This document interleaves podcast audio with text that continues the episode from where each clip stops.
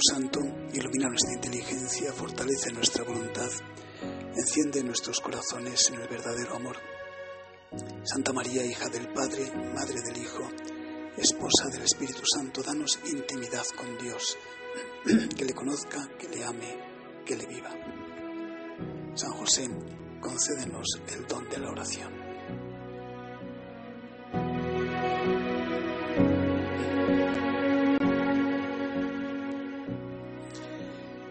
Buscamos la intimidad con Dios en nuestros ratos de oración y en este sábado el Evangelio nos habla de la multiplicación de los panes.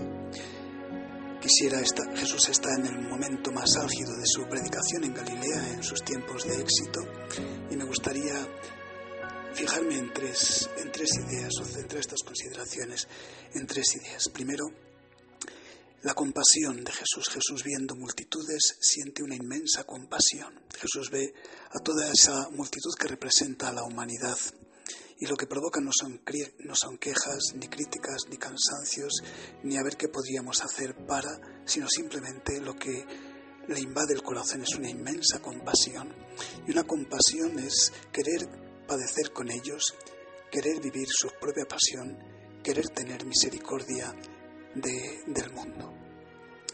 Por tanto, la primera mirada sería eso, ver con lo que siente Jesús. Y Jesús no solamente ve gente cansada y con enfermedades que han, acudido a Él, no solamente ve personas con hambre, Jesús ve pecado original y pecados personales. Además de ver todo eso, además de ver eh, hambre, cansancio y enfermedades, ve pecado original ve la humanidad metida en pecado original y todos esos hombres, cada uno con sus pecados personales. Y el resultado no son quejas, críticas, sino una compasión inmensa. La misma compasión del Padre que, compadecido del extravío de los hombres, quiso enviarnos a su Hijo nacido de la Virgen. La segunda idea que quisiera decir es que el Señor, a la hora de sentir esa compasión, eh, preguntarnos no lo que haríamos nosotros, sintiendo esa misma compasión de Jesús, sino qué haría Él, qué hace Él. Él simplemente quiere darles de comer y pregunta, ¿tenéis algo? ¿Hay algo que tengáis? Y le ofrecen cinco panes y dos peces. Eso poquito. Y el Señor a los que tiene cerca les dice, repártalos.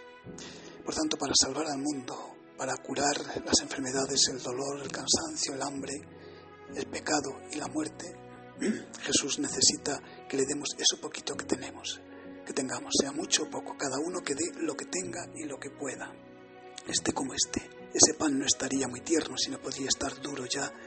Ese pescado no podría estar a lo mejor muy fresco, sino que estaría ya de varios días ahí envuelto. No estaría a lo mejor en las mejores condiciones, pero ese muchacho se los da.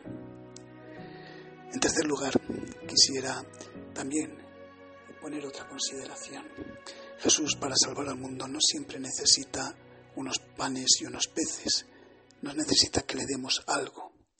También necesito, para poder eh, salvar a la humanidad, eh, recibir doce canastos vacíos, doce corazones vacíos, doce manos vacías, doce vidas vacías, pobres, para poner en ellas todas las obras con las cuales va a alimentar y salvar a los descendientes de las doce tribus de Israel, que es toda la humanidad, representando a toda la humanidad.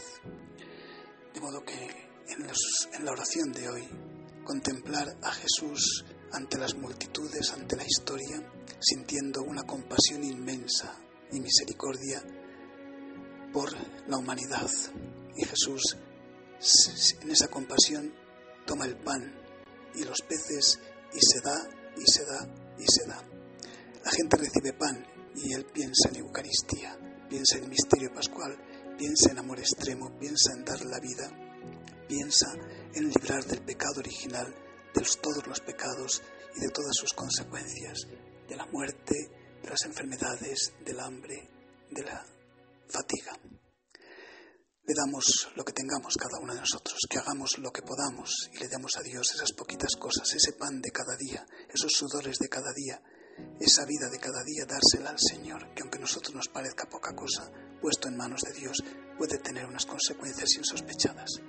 Y los que seamos muy pobres y no podamos dar nada o casi nada, presentemos un canasto vacío, nuestro corazón vacío, nuestras manos vacías, nuestra vida vacía, para que todo lo que le sobra al corazón de Dios pueda colocarlo en nosotros y así derramarse sobre el mundo.